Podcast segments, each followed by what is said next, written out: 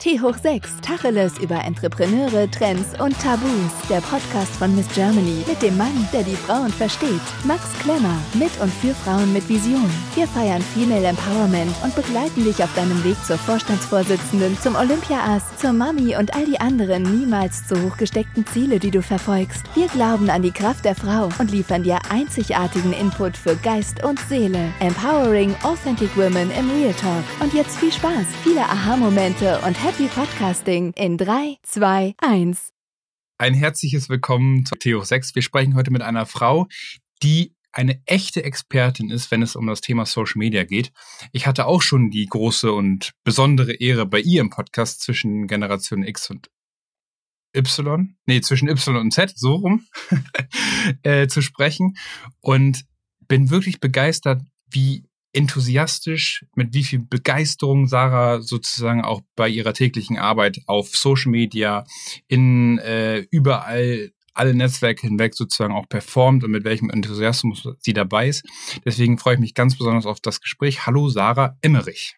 Hallo Max, danke dir für die Einladung. Ich freue mich sehr, dass wir jetzt nochmal zusammensitzen in deinem Podcast. Danke dir. Äh, danke wirklich für die Zeit. Ich habe schon den Podcast angesprochen zwischen Generation Y und Z natürlich. Ähm, vielleicht kannst du uns ja ganz kurz abholen. Wie kommt es dazu, dass du einen Podcast machst und was machst du in deinem täglichen Leben? Wie bist du sozusagen zur Berufung Social Media gekommen? Ja, also das ist jetzt eine ausschweifende Frage. Ja. Ähm, vielleicht erstmal, was ich überhaupt mache. Also ich bin eigentlich hauptsächlich Beraterin fürs Thema Social Media und Influencer Marketing. Das heißt, ich helfe Unternehmen dabei, eine Social Media Strategie und vor allem auch eine Strategie fürs Influencer Marketing, vor allem auf Instagram, YouTube und auch allen anderen Social Media Plattformen zu entwickeln und dann auch umzusetzen. Ähm, meinen Podcast, hast du ja gefragt, den mache ich eigentlich eher zum Spaß, muss ich ehrlich sagen. Also es ist mittlerweile ein großes Projekt. Ich habe dieses Jahr, glaube ich, 30 Folgen aufgenommen. Also ist natürlich auch zeitintensiv. Ähm, ja. Und in dem Podcast geht es mir aber viel ums Thema Marketing auch, aber eigentlich um Dialoge zwischen den Generationen. Also der Podcast heißt ja zwischen Generation Y und Z. Das ist so, ich glaube, das habe ich auch noch nie erzählt, ähm, offiziell, weil ich selbst bin 22 und ich sehe mich immer zwischen den beiden Generationen. Das heißt, ähm, ich kann mich sowohl mit vielen Sachen aus der Generation Z, wo ich als 98er Jahrgang auch drinne liege, quasi identifizieren, aber bin auch irgendwie noch mit dieser Generation Millennial, also Y, ähm, aufgewachsen und deswegen auch ganz viele meiner Gesprächspartner eigentlich fast alle bis auf ein, zwei Ausnahmen sind entweder aus Generation Y und, oder aus Generation Z. Und äh, das ist so ein bisschen das Ziel vom Podcast, da ganz, ganz ähm, tolle Dialoge zu führen äh, mit tollen Menschen aus diesen beiden Generationen. Genau. Cool. Und äh, du hast deine Vergangenheit schon ganz kurz angesprochen. Vielleicht kannst du uns ja ganz kurz nochmal abholen. Wie hast du dir auch die Expertise aufgebaut, um überhaupt äh, sozusagen auch zum Thema Social Media Marketing zu beraten, da die Strategien auch mitzuentwickeln? Also wie ist da dein Werdegang? Ja, das ist eine Frage, die ich ganz oft gestellt bekomme. Ich habe mich direkt nach dem Abitur selbstständig gemacht. Das ist jetzt schon bald fünf Jahre her. Und ähm, es war halt so, also ich sage immer, wie wird man Expertin in etwas, indem man sich sehr intensiv damit beschäftigt. Und wenn du Expertin in etwas bist und das dann schafft, äh, schaffst quasi anderen Leuten damit zu helfen, dass du Experte daran bist, also eine Dienstleistung auch dafür entwickelst, dann kannst du damit Geld verdienen. Und das habe ich eigentlich in den letzten Jahren gemacht und auf dem Weg, beziehungsweise der Weg war eigentlich so, dass ich einfach sehr viel Erfahrung sammeln durfte. Also ich habe angefangen, selbst ähm, sehr intensiv Social Media zu nutzen. Ich habe auch früher selbst ähm, als Mikroinfluencer quasi mit Unternehmen gearbeitet, wie zum Beispiel auch 2017 hat das, glaube ich, angefangen mit Hunkemöller. Ich habe dann zum Beispiel auch ähm, ganz viel als Social Media Manager gearbeitet. Das heißt, ich habe für Leute ihre Instagram-Profile aufgebaut oder verwaltet. Und das war ja 2016, 2017 noch nicht so ein riesiges Thema wie jetzt heute. Ja. Und jetzt leben wir in einer Zeit, wir sind jetzt fast in 2021, in zwei Tagen ist äh, Weihnachten nächste Woche, ähm, ändert sich schon wieder das Jahr. Und ähm, es ist völlig normal, dass Unternehmen Social Media Marketing machen, dass Unternehmen auf Instagram sind, dass äh, Unternehmen sich damit auseinandersetzen, hm, auf welchen Social Media Plattformen soll ich denn vertreten sein. Aber das war vor fünf Jahren halt noch nicht so in Deutschland. Ja. Und deswegen glaube ich, ist es so ein Mix aus, ich habe mich sehr viel in meinem Leben mit Social Media beschäftigt. Ich habe es immer, mich hat es immer sehr interessiert, schon in meiner Teenagerzeit ähm, Marketing oder was steckt dahinter. Ich habe es immer nicht nur als Konsument gesehen, weißt du, wie ich meine? Und ähm, bin Experte darin geworden, habe eine Dienstleistung oder meinen Job eigentlich selbst irgendwie immer gefunden, durfte viele Erfahrungen sammeln und war dann auch zur richtigen Zeit am richtigen Ort. Also habe mich mit dieser Thematik beschäftigt, als sie immer größer geworden ist. Und ja, ja dann habe ich halt natürlich ganz unterschiedliche Sachen gemacht. Und ich glaube, ein Durchbruch war auf jeden Fall 2018. Da habe ich ähm, als Head of Social Media beim World Fitness Day gearbeitet und da bin ich stark in die Eventbranche gekommen. Das war vor drei Jahren. Und auch in die Agenturwelt und auch in die Influencerwelt. Ähm, ja. Bei der World Fitness Day, wir hatten dort 300 Influencer. Ich habe den Social Media Auftritt gemacht und dementsprechend ja, ich habe in der Zeit sehr viel gelernt und ähm, auch sehr viele Leute kennengelernt und daraus hat sich sehr, sehr viel dann ergeben. Und ich glaube, das Wichtigste war auch einfach über die Jahre Erfahrung zu sammeln. Ähm, es ist super schwer, einen Social Media Manager oder einen Social Media Berater oder Influencer Marketing Berater, was ich ja heute eigentlich mache, zu finden, der viel Erfahrung hat. Hm. Ja, ja. Ich finde, bei dir ist tatsächlich, das kann ich noch hinzufügen, du hast einfach eine unheimlich starke Ausstrahlung. Und ich finde, das ist tatsächlich auch ganz wichtig, dass man, also dieses Zwischenmenschliche, dass man eben Menschen auch begeistern kann und dass man Menschen auch davon überzeugen kann, dass man sich mal zusammensetzt und dass man mal miteinander redet. Ich glaube, das ist auch ein Thema. Das ist, das ist, glaube ich, auch nochmal ein ganz, ganz wichtiges, um für alle Hörerinnen und Hörer vielleicht auch nochmal darauf einzugehen, dass man eben auch positiv in Gespräche geht und zum Beispiel auch nicht immer nur dann auf Leute zugeht und fragt, was kannst du mir jetzt geben sozusagen, äh, sondern man muss eben auch schon, was kann man eben vielleicht gemeinsam erreichen, was kann ich dir auch geben, ohne direkt was zu erwarten, was äh, zu, zurückzubekommen. Und ich glaube, diese Ausstrahlung macht dich auch irgendwie aus. Also das, das finde ich, das spürt man bei dir total. Das schätze ich total. Ähm, deswegen finde ich das sehr, sehr spannend, muss ich sagen. Ähm, aber wenn du jetzt sagen könntest, aus den ganzen Erfahrungen und aus den ganzen Erlebnissen, die du gemacht hast, was ist so der prägendste Moment oder die lehrreichste Erfahrung, die du mitnehmen konntest, die dich am meisten geprägt hat? Ähm, geschäftlich. Mhm. Oder vielleicht auch privat, also dich als Mensch vielleicht auch reifen lassen hat. Oh, das, das ist jetzt hier ganz schön. Also, das äh, wird jetzt hier. Ganz tief. Ja, ich merke schon. Nein, es ist aber voll okay für mich. Also, ich habe darüber auch schon oft gesprochen. Also, was für mich als Mensch am prägendsten war, äh, muss ich auch sagen. Und wenn ich es jetzt zurückverfolge, drei Jahre später, ähm, dann kann ich mir auch erklären, warum viele Sachen passiert sind. Mein Papa ist vor drei Jahren gestorben. Also ziemlich genau vor drei Jahren im Dezember 2017. Und ich muss auch sagen, danach hat es bei mir wirklich Klick gemacht. Also es ist natürlich eine unfassbar schwierige Zeit gewesen, aber ich habe mich sehr stark auf die Arbeit danach fokussiert und ich habe auch gemerkt, okay, oder es war für mich so eine Lehre, so ähm, du kannst das Leben nicht kontrollieren. Mhm. Ähm, du kannst ähm, das Beste draus machen oder du kannst das Schlechteste draus machen. Ja. Die meisten Menschen ents entscheiden sich eigentlich immer für gar nichts von beiden. Die machen mhm. einfach irgendwas in ihrem ja. Leben. Und das finde ich immer super schade. Und ich habe, ähm, ich glaube, das, was ich daraus gelernt habe, ich bin schon vorher kein ängstlicher Mensch gewesen, aber seitdem, ich habe einfach keine Angst. Also ich habe ja. zu vielen Sachen Ja gesagt, obwohl ich keine Ahnung hatte, ob ich die kann, ob ich mhm. denen gewachsen bin, ob ähm, das zu viel ist, ob ähm, ich vielleicht versage, blöd gesagt, ähm, weil ich nicht so eine Angst habe vor Herausforderungen, sondern ich suche die. Mir wird schnell langweilig. Und ähm, ich glaube, das hat das nochmal krass verstärkt, dass ich einfach so keine Angst habe. Und das war natürlich die prägendste Erfahrung in meinem Leben. Mhm. privat und hat sich natürlich auch auf mein Geschäft, würde ich sagen, krass ausgewirkt, weil ich jemand bin, der sehr, ich habe überhaupt keine Angst vor Risiko oder so. Mir ist aber gleichzeitig immer sehr wichtig, ähm, ja, viele Freiheiten mir zu bewahren. Also ich ähm, bin, ich bin Einzelunternehmerin, ich habe keine Riesenagentur oder sonst was. Und ich bin damit sehr happy, dass ich halt ja. Unternehmen sehr direkt beraten darf. Und manchmal ist es eine Herausforderung und natürlich bekomme ich auch Unterstützung von Freelancern und so weiter. Aber ähm, ich bewahre mir immer so ein bisschen auch meine Freiheit, ähm, mhm. dass ich halt viele Entscheidungsfreiheiten habe, mit welchen Kunden arbeite ich, mit welchen nicht ja. ähm, und so weiter und so fort. Aber grundsätzlich bin ich trotzdem jemand, der einfach auch Ja sagt, wenn sich was Neues ergibt, auch wenn ich vielleicht mhm.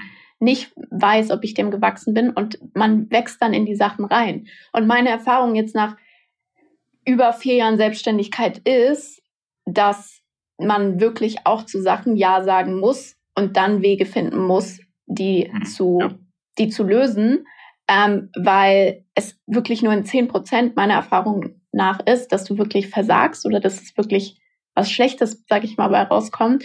Meistens ist es so, wenn man dann auch, unter, also zumindest bei mir, wenn man dann auch unter dem Druck steht, was, dass man was zugesagt hat, dass man was macht, dass man eine Aufgabe hat, dass man dann Lösungen dafür findet, das auch mhm. umzusetzen.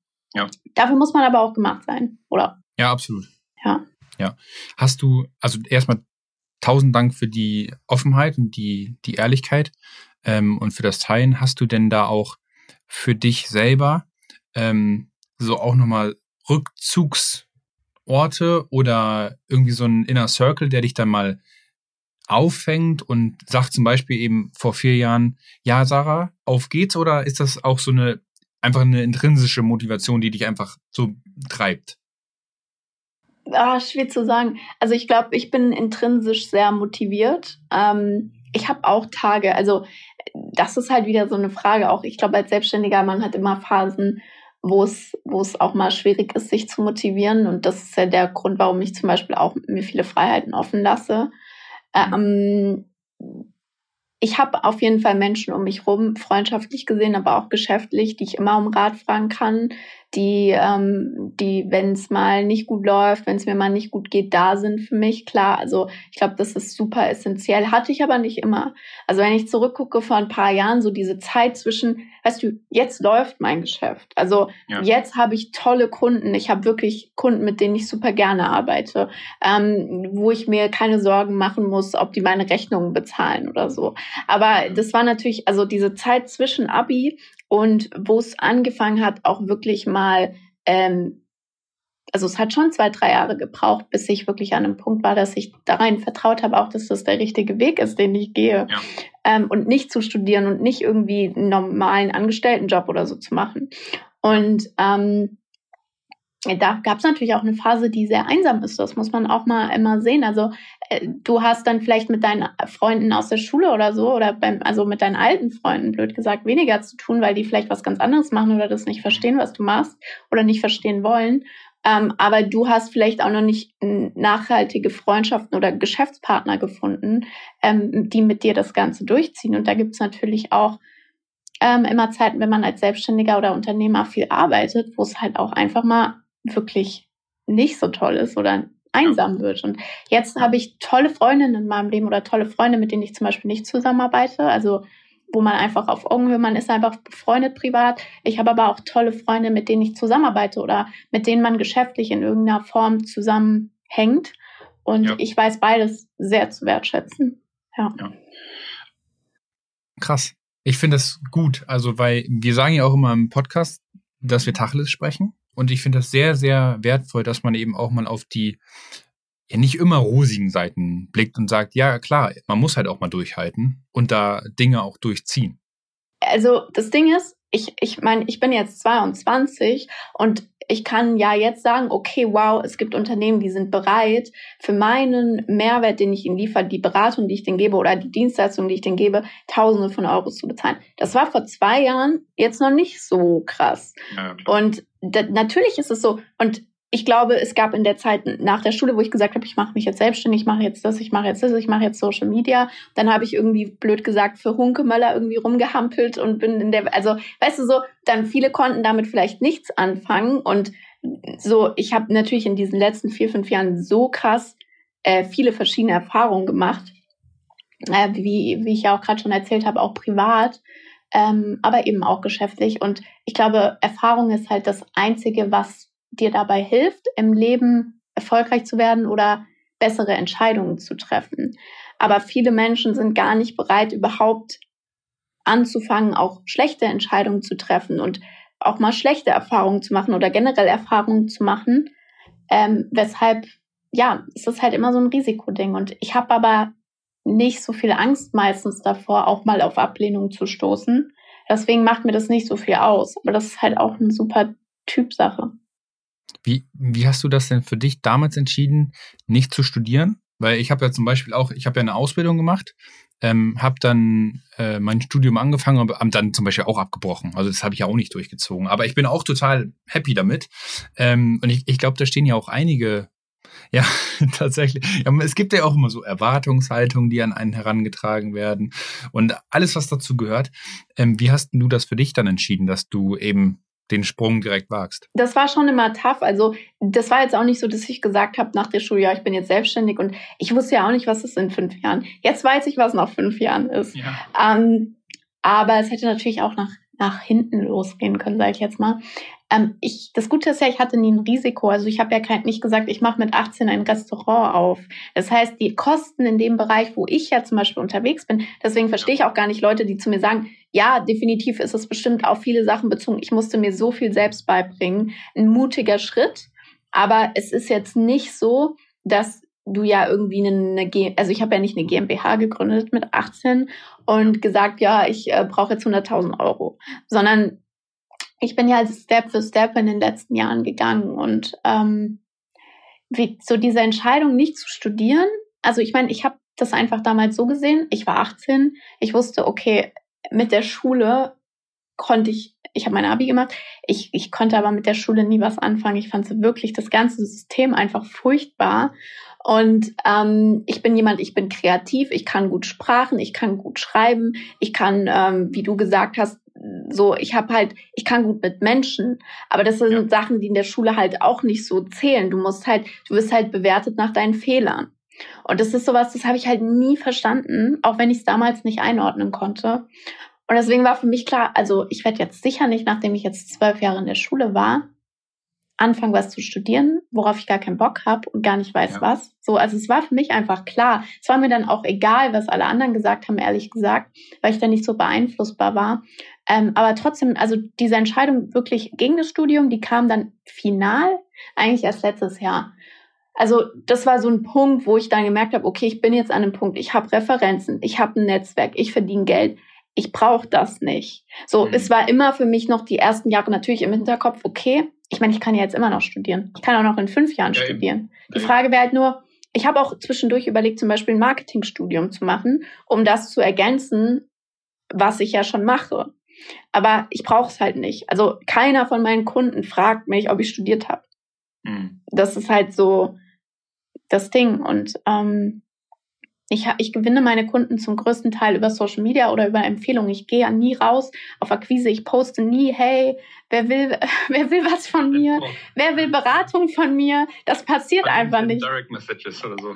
Das, das, das passiert einfach nicht. Mir schreiben immer ja. die Leute von selbst, die kommen immer auf mich zu. Das ist halt eine, natürlich eine sehr gute Position für mich, die ich mir aber auch über Jahre aufgebaut habe, plus Empfehlungen. Das heißt, jemand sagt, ähm, hey, du, ich habe mit Sarah gearbeitet oder ich kenne die von da und da und für das Thema, was du brauchst, ist die perfekt, schreib der doch mal oder hier, ich connecte euch. Und dadurch, ähm, ja, brauche ich es halt einfach nicht. Und ich glaube auch nicht, dass ich es in fünf Jahren bereuen werde. Ja, und jetzt hast du gerade gesagt, was aber dann ganz wichtig ist, ist, dass man Experte wirklich in seinem Gebiet ist. Wie, wie ähm, machst du das, dass du zum Beispiel auch immer, du hast auch gesagt, du, du machst ja alles alleine.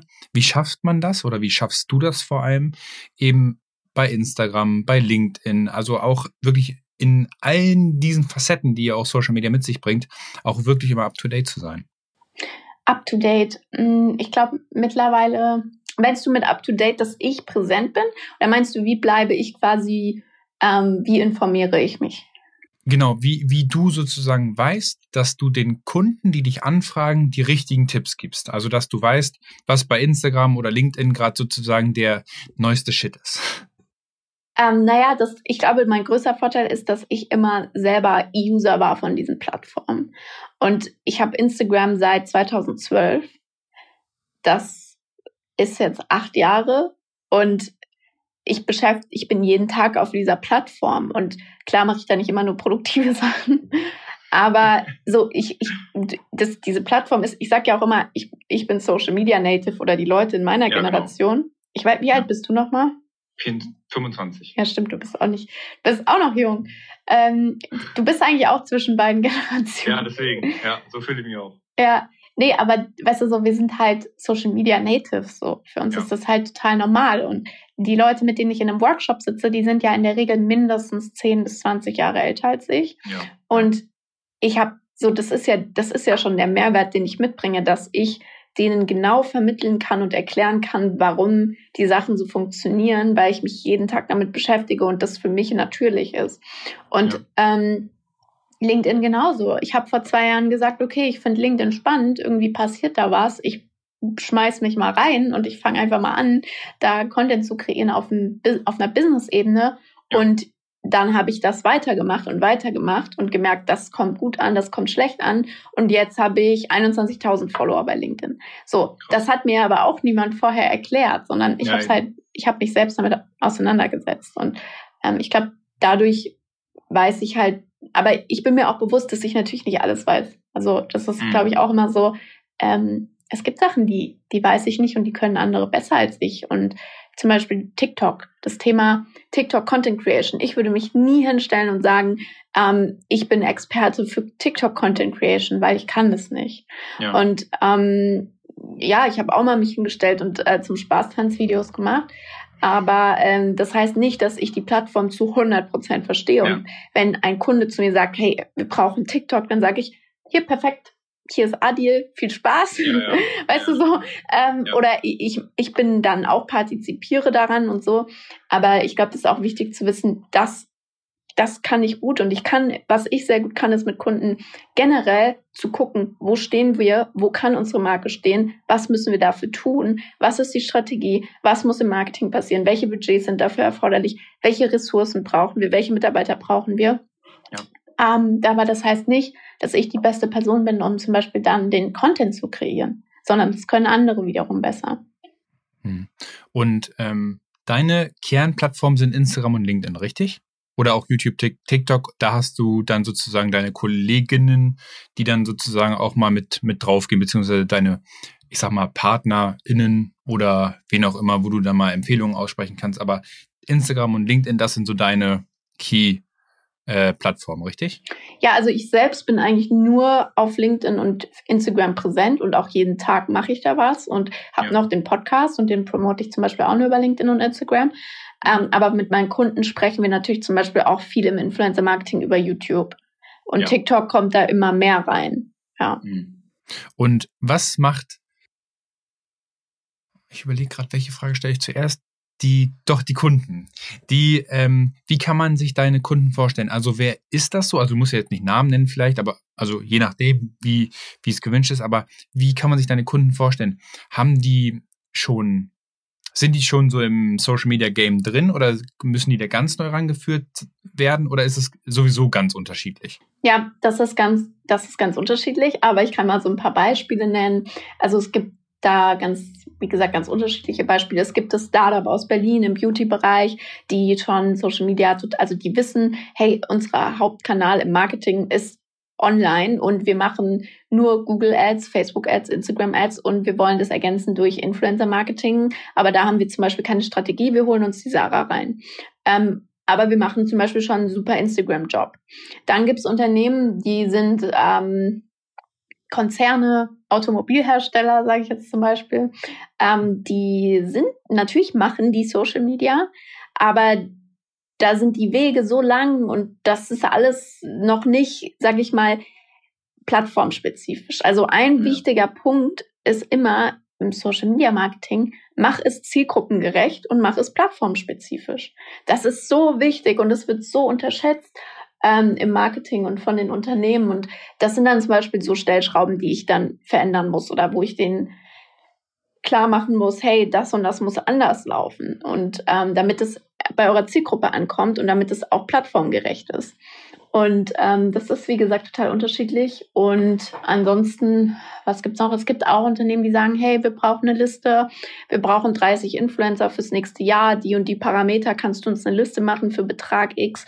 Also ich habe, ähm, das liebe ich auch an meinem Job, ähm, dass er sehr flex also flexibel ist und auch eben sehr facettenreich, weil ja. es ist halt eine neue Branche und es fallen immer neue Aufgaben ein, äh, an, die es vielleicht vor ein paar Jahren noch gar nicht gab. Und ähm, deswegen ist es ganz, ganz unterschiedlich. Aber ich glaube, das, was mittlerweile so, zum Beispiel, ich habe auch gemerkt, ich bin nicht, mir macht es keinen Spaß, Kampagnen zu verkaufen. Wenn jetzt ein Unternehmen zu mir sagt, ja, wir haben 10.000 Euro Budget, mach mal eine Influencer-Kampagne, habe ich auch mittlerweile meine Partneragentur, wo ich sage, du, super, dass du genau weißt, welches Budget du hast, was dein Ziel ist, welcher Zeitraum. Hier, die machen das perfekt für dich, die versprechen dir die und die Reichweite, die äh, machen dir eine perfekte Strategie dafür. Aber ich bin die Person, die du brauchst, wenn du in deinem Unternehmen Social Media Marketing und Influencer Marketing nachhaltig aufbauen, verändern willst, eine Strategie brauchst. Und ich arbeite auch immer sehr eng mit dem Unternehmen. Das heißt, ich bin eigentlich für die Zeit auch manchmal, wenn wir nicht nur einen Workshop machen, sondern danach die Zusammenarbeit weitergeht, bin ich fast schon Teil von dem Unternehmen. Ja. Ähm, ja. Zwar nicht in Vollzeit, aber vielleicht einen Tag die Woche und die sehen mich als Teil des Teams und ich bin da halt sehr integriert und dann geht das vielleicht für drei, sechs Monate und dann mache ich das mit dem nächsten, aber die sind dann ja. in der Zeit super aufgestellt worden, die die haben, ich habe das Wissen transferiert, ich habe super tolle Erfahrungen selbst sammeln dürfen, man hat gemeinsam Ziele erreicht und das ist halt so die Art, wie ich eigentlich mit Unternehmen zusammenarbeite, ja. Jetzt kann es ja sein, dass wir Unternehmer und Unternehmerinnen als Hörerinnen und Hörer bei uns haben und äh, aber auch Creator und Creatorinnen.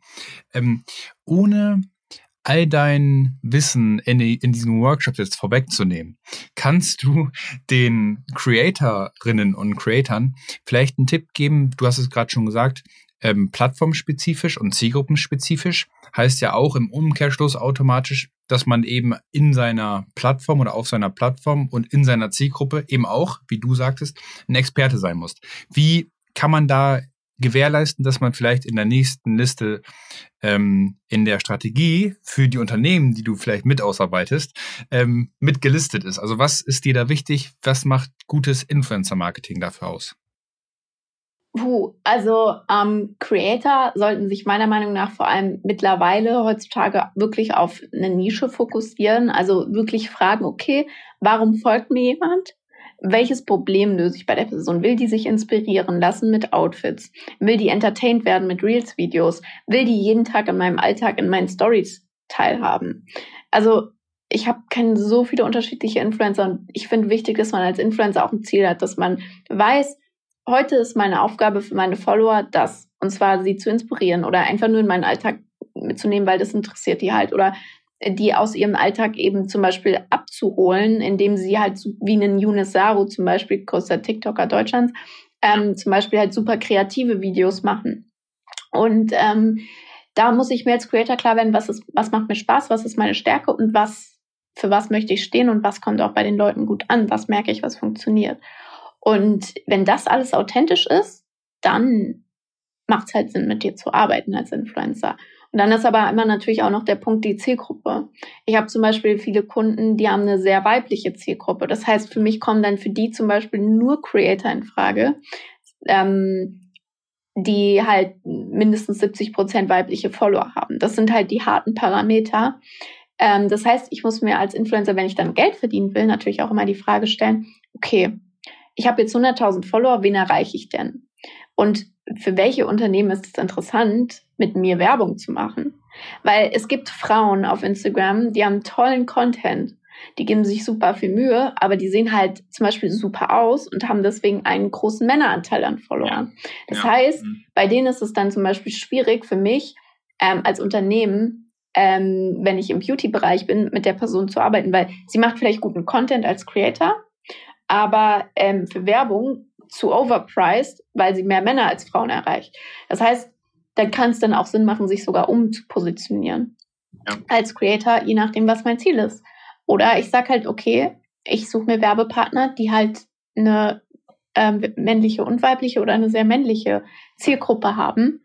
Ähm, ja, also ich glaube, das, ja, also man kann super viel dazu sagen. Das ist auch ein Thema, dem ich mich wahrscheinlich nächstes Jahr noch mehr widmen werde, ähm, was ich auch in der Vergangenheit schon mal gemacht habe, ist wirklich so ähm, Communities zu schaffen für Creator und auch Education zu schaffen für Creator, ja. also für Influencer. Ja. Ja. Ich finde das ganz, ganz wichtig, ähm, dass du das gerade ansprichst, weil ich, das ist auch, also wir bekommen auch zum Beispiel auf die Frage, ich bin jetzt bei, keine Ahnung, 100k oder wo auch immer, aber man muss halt schon sagen, ich erreiche halt viele männliche User. Ähm, und wie kann ich das ändern? Und dann ist, glaube ich, nämlich auch diese inhaltliche Positionierung, also auch wirklich seine Community auch mit, mit einbeziehen oder eben auch mit der zu engagen und alles, was dazugehört. Das ist, glaube ich, echt das. Ich hoffe, dass sich da auch nochmal ein Wandel sozusagen vollzieht und das auch alle nochmal wahrnehmen und sich alle bewusst werden, wie möchte ich eigentlich erreichen und was ist eigentlich mein Beitrag zur Gesellschaft über Social Media oder wie auch immer. Deswegen finde ich den, ähm, das Thema aber ganz, ganz wichtig tatsächlich. Um darauf einzugehen, du hast ja auch ähm, mit LinkedIn eine Plattform, die sehr businesslastig ist. Ähm, was fasziniert dich an LinkedIn und wie wichtig ist auch in der heutigen Zeit, ähm, für dich jetzt ja auch nochmal was anderes, aber vielleicht auch für alle Creator da draußen, ähm, auch LinkedIn. Also ich finde, LinkedIn ist die relevanteste Plattform, zwar nicht für unsere Gesellschaft, aber für dich persönlich, äh, für deine Karriere. Weil es ist eine Plattform, die auf beruflichen und geschäftlichen Austausch aus ist.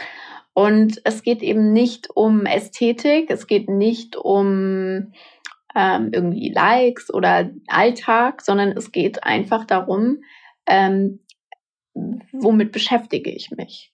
Und äh, geschäftlich, aber teilweise auch persönlich so.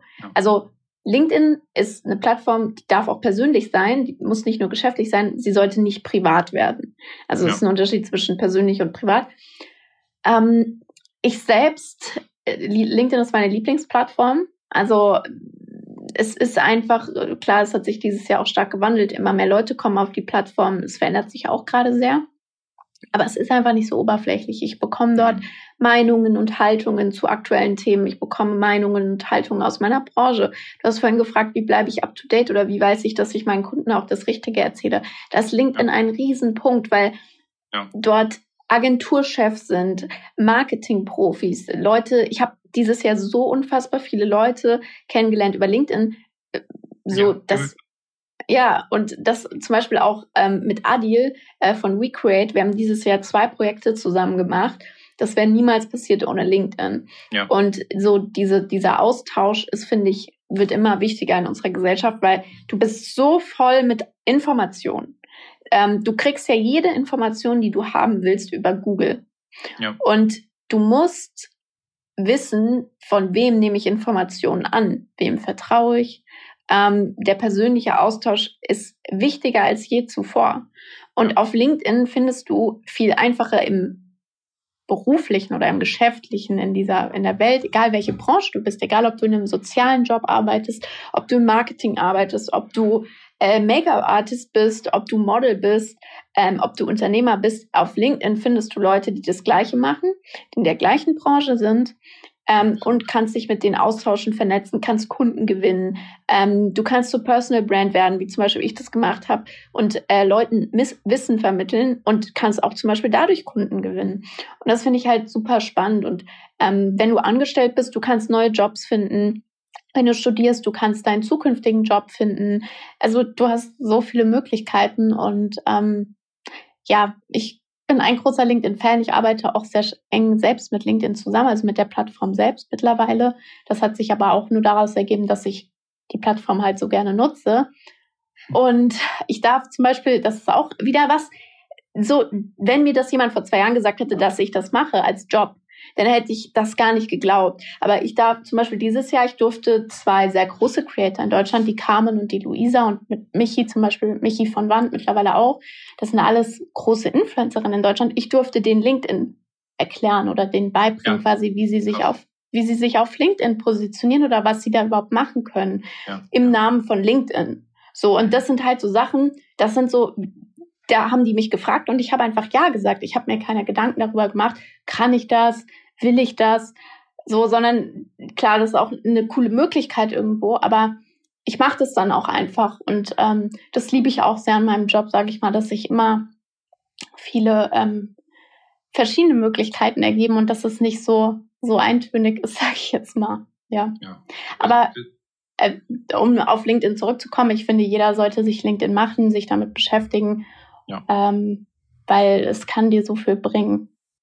kann ich nur bestätigen. Also auch zum Beispiel eine, einige Podcast-Gäste auch über LinkedIn einfach und dann äh, entsteht da der Kontakt, finde ich auch total spannend. Ähm, Sarah, zum Ende kommend würde ich mit einer Frage ähm, oder würde ich dir noch eine Frage stellen wollen, die vielleicht den ja Jüngeren unter uns oder den Jüngeren unter den Hörerinnen auch nochmal helfen soll. Was ist denn dein ultimativer Karrieretipp?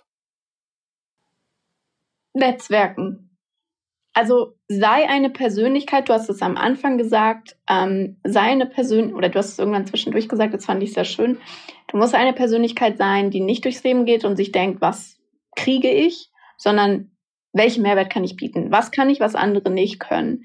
Was kann ich, ich will eine Person kennenlernen, was kann ich der für einen Mehrwert bieten?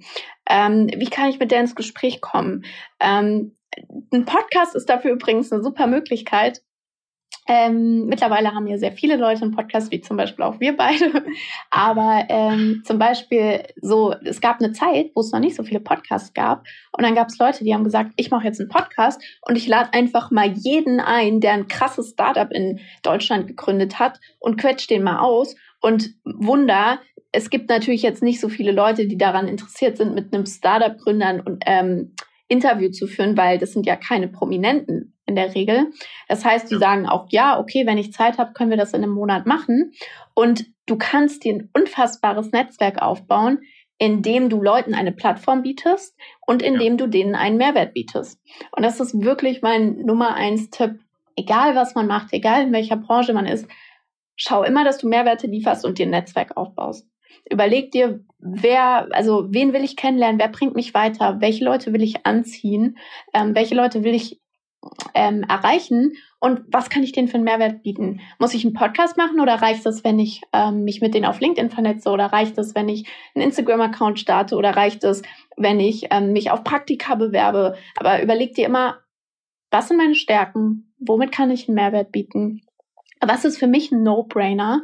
Zum Beispiel, ja. mein Job ist für mich ein No-Brainer. Das sind Sachen, die sind für mich selbstverständlich, aber für andere Leute nicht. Und es ist voll okay, weil es gibt tausend Sachen, die kann ich nicht. Und da können andere Leute mir so viel beibringen. Und das finde ich auch immer wichtig. Netzwerken und jedem Menschen auf Augenhöhe begegnen und wissen, hey, ich kann dir das bieten, du kannst mir das bieten. Es steht keiner irgendwie über dem anderen. So, du kannst wahrscheinlich selbst, keine Ahnung, Bill Gates irgendeinen Mehrwert liefern. So. Ja. Und das ist halt so das. Und deswegen finde ich aber auch LinkedIn so geil. Du kannst fast jeden Menschen per Direktnachricht oder Kontaktanfrage erreichen. Du kannst einfach hingehen und sagen, ich will jetzt mal den äh, Geschäftsführer und Gründer von Lieferando, will ich mal kennenlernen oder ich habe irgendeine richtig krasse Frage an den. Theoretisch. Und vielleicht nimmt er sich die Zeit und guckt in sein Postfach ja, und antwortet. Ja, tatsächlich. Ja. ja, das ist so. Das ist echt so, ja. Und es war halt früher nicht so einfach. Und das finde ich so geil an Social Media. Und deswegen, Netzwerk ist alles.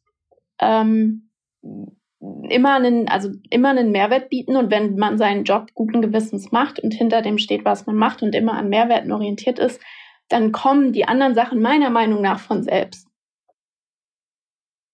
Ja, kann ich nur zu 1000 Prozent bestätigen. Deswegen finde ich das einen, einen, einen großartigen Abschluss ähm, unseres Gespräches. Aber wir enden immer mit so kleinen Abschlussfragen. Und zwar wäre die erste Frage davon bei dir. Welche App löst bei dir denn privat eine größere Sucht aus? Ist das Instagram oder LinkedIn? Instagram. ah, ist auch spannend. Ja, obwohl das LinkedIn jetzt ja auch langsam hat, aber ich glaube, da das kommt erst noch, ne?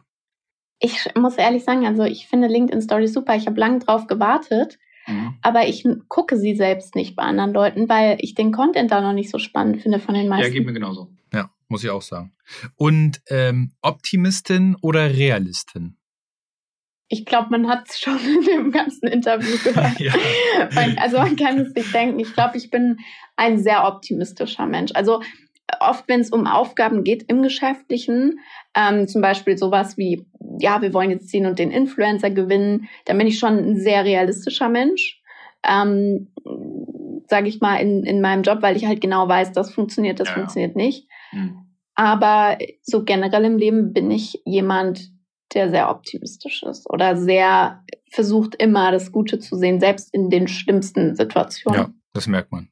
Und äh, zum Abschluss, Abschluss eine Buchempfehlung oder irgendein Buch oder ein irgendwas Lesenswertes, was du vielleicht den Hörerinnen mitgeben kannst? Ja, ich habe zwei. Und zwar, das sind meine absoluten Lieblingsbücher. Die habe ich auch neulich erst bei LinkedIn verlost, jetzt im Dezember. Und zwar einmal The Subtle Art of Not Giving a Fuck. Ich weiß nicht, was der deutsche Titel ist. Ich glaube, der ist ein bisschen komisch.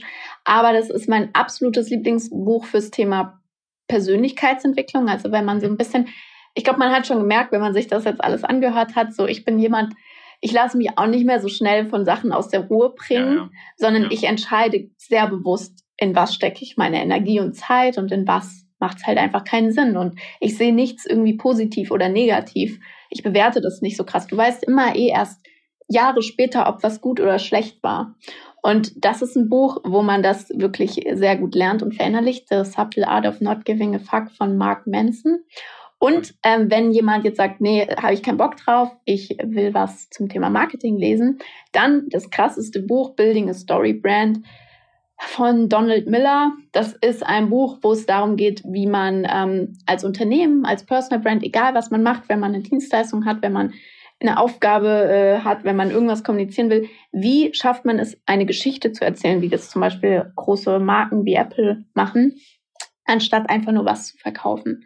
Und das ist ein ganz, ganz tolles Buch, was ich mittlerweile sogar die Strategie in meinen Workshops implementiert habe. Also okay. wer das Buch liest, Building a Story Brand, der versteht auf jeden Fall danach Marketing besser oder macht besseres Marketing. Cool. Sarah, ich bin sehr happy, dass ähm, Not Giving a Fuck äh, nicht auf mich bezogen worden ist und ich hoffe, dass du deine Zeit gerne für mich investiert hast oder für unseren Podcast und die Hörerinnen. ähm, ich danke dir vielmals für die Zeit. Ich fand das Gespräch außerordentlich spannend und vor allem kann ich nur wieder sagen, dass ich das, was ich am Anfang über dich gesagt hatte, dass dieser Enthusiasmus, dass diese Empathie oder auch diese Wärme, die du auch versprühst, sich irgendwie auch durch das gesamte Gespräch gezogen hat, was mich sehr freut. Ähm, danke für die wirklich spannenden Insights und dass wir auch Tacheles gesprochen haben. Ähm, und ich hoffe auf ein baldiges Wiederhören, Wiedersehen. Und ähm, bedanke mich nochmal bei dir bei, für deine Zeit. Und vielleicht kannst du ja noch ganz kurz sagen, wo findet man dich äh, auf Social Media? Äh, am besten auf LinkedIn oder Instagram, Sarah Emmerich einfach. Perfekt. Dann ähm, entlasse ich alle Hörerinnen und Hörer und auch dich in äh, eine schöne ja, Weihnachtszeit, ich weiß noch nicht ganz, wann er kommt, aber irgendwann in eine schöne Zeit auf jeden Fall. Und ähm, danke dir, Sarah, für deine Zeit und dann auf jeden Fall bis ganz bald und danke fürs Zuhören. Danke dir, Max, für die Einladung und danke für jeden, der sich das jetzt bis zum Ende angehört hat. Und es war ein tolles Gespräch, tolle Fragen. Vielen Dank.